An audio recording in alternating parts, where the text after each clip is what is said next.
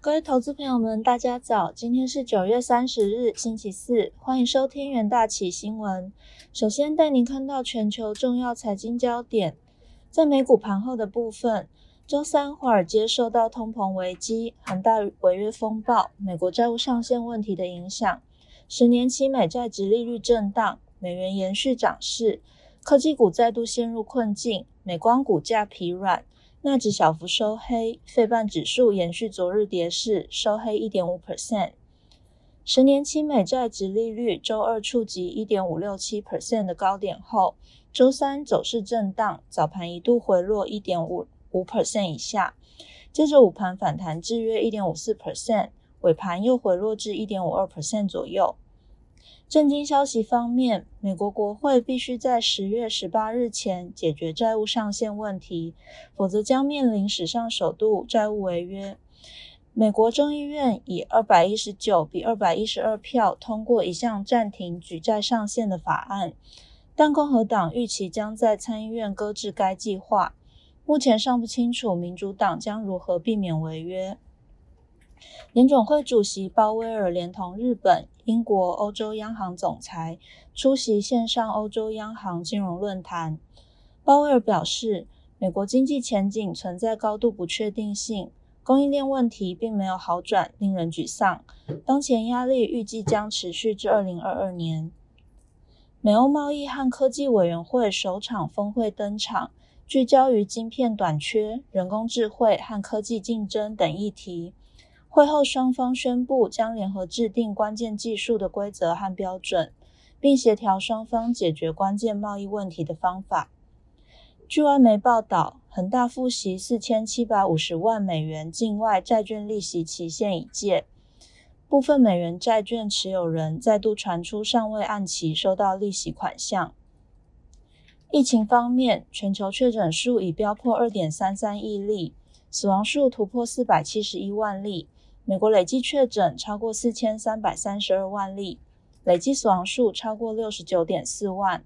印度累计确诊超过三千三百七十一万例，巴西累计确诊两千一百三十八万例。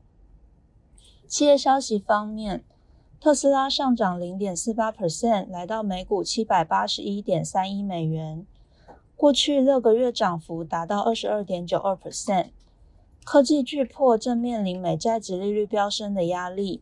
女股神伍德的方舟投资周二抛售超过三十四万特斯拉股票，套现二点七亿美元。苹果周三上涨零点六五 percent，来到每股一百四十二点八三美元。摩根大通维持苹果的增持股价评级，认为在五 G 设备升级创纪录的一年里，苹果仍是个个股的首选。美国记忆体厂美光下跌二 percent，来到每股七十一点六四美元。美光第四季财报表现不俗，但二零二二年财测远逊于市场预期，预告短期内记忆体晶片出货可能会下滑。美国廉价零售商 Dollar Tree 暴涨十六点四九 percent，来到每股一百点五一美元。Dollar Tree 以一元价格出售大部分商品而闻名。该公司周三宣布，将所有 Dollar Tree 商店呃 Dollar Tree Plus 商店价格增至一美元以上，并将一些传统 Dollar Tree 商品价格提高至一美元以上。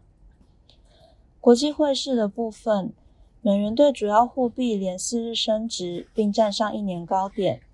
投资人对联准会十一月开始缩减购债的预期转强。并预测可能在二零二二年底升息，即使华府陷入举债上限僵局，也未受影响。追踪美元对六种主要货币走势的 ICE 美元指数一度来到九十四点四三五，是去年九月底以来最高。纽约尾盘报九十四点四零四点，上涨零点七 percent。美元被视为一种避险货币。这几天，由于投资人担心全球经济趋势趋缓之际，，Fed 却即将收回货币支持，也担忧能源价格高涨，美债直利率攀升，带动美元指数攀高。美国再度面临债务违约和政府关门的威胁。目前，联邦政府拨款即将到期。参议院多数党领袖舒默说。美国参议院将在周三或周四表决两党协议，以挹注资金，让联邦政府运作到十二月初。日元对新首相人选出炉的反应不大。根据自民党党魁选举结果，前外务大臣岸田文雄胜出，有望成为下一任日本首相。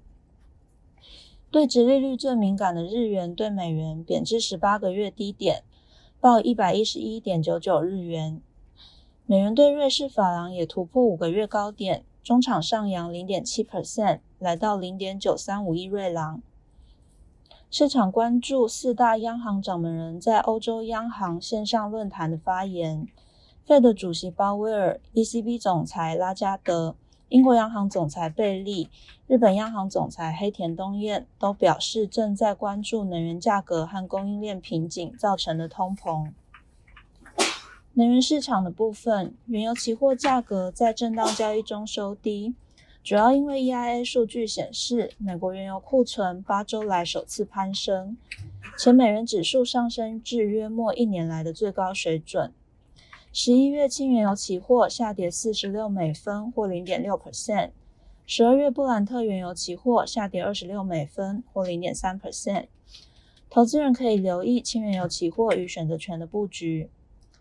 金属的部分，黄金期货价格周三连续。第二个交易日下跌，美元指数攀升至一年以来最高水平，导致黄金期货价格跌至四月以来的最低收盘价。投资人也可以留意黄金期货与选择权的布局。接下来进入三分钟听股期。首先看到台积电期货，南韩财经媒体 Business Korea 报道，美国政府将要求台积电、三星、三星电子。SK 海力士和英特尔等晶片制造商在十一月提交机密资料，以探讨全球晶片短缺的原因，其中包括客户名单、库存状态和未来的生产计划。担忧机密资料公开后可能对晶片价格产生重大冲击。此外，美国公债值利率上升，导致科技类股呈现重挫。而台积电 ADR 下跌三点六 percent，拖累台积电期价开高走低，收跌二点三六 percent，留下空方缺口。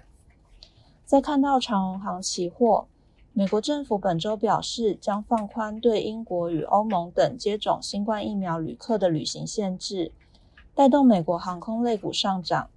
本项新的规定将于十一月初生效。随着航空公司与旅游业者呼吁政府放宽限制，加上国内疫情趋缓，市场情绪乐观。此外，空运需求吃紧，带动航带动航空货运价格居高不下。长荣航期货买气延续，连续连续五日收红 K 棒，向上收复季线关卡。再看到台塑期货。中国江苏限电议题，以 PVC、EVA 等下游需求明确的塑化产品受惠较为明显。尤其中国 PVC 产能的限缩，预计延续至二零二一年第一季。而使用乙烯法的台塑具有成本优势，成为中国限电减产的主要受惠者之一。第四季进入塑化传统旺季，台塑 PVC、EVA 等产品的行情具有支撑。而比烯酸酯 MMA 也呈现回稳迹迹象，第四季营运表现将胜于第三季。随着旺季效益与中国产能降低，有助于台塑产品报价与出货量。台塑其盘中一度向上拉升，可惜受到市场买气保守，中场小跌零点八七 percent 做收。最后看到南电期货。南电日前公告，为了配合中国当地政府的限电政策，已陆续安排制程进行停机至九月三十日。停机期间将会以现有公司库存应应，并且协调台湾母公司的其他厂区进行产销调配。由于南南电昆山厂才刚扩建 ABF 载能载板产能，第二季全线满载生产。南电将密切关注后续的发展情形。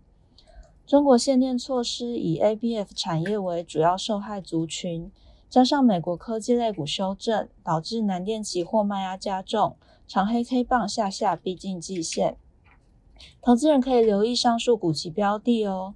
以上就是今天的元大旗新闻，谢谢各位收听，我们明天再见。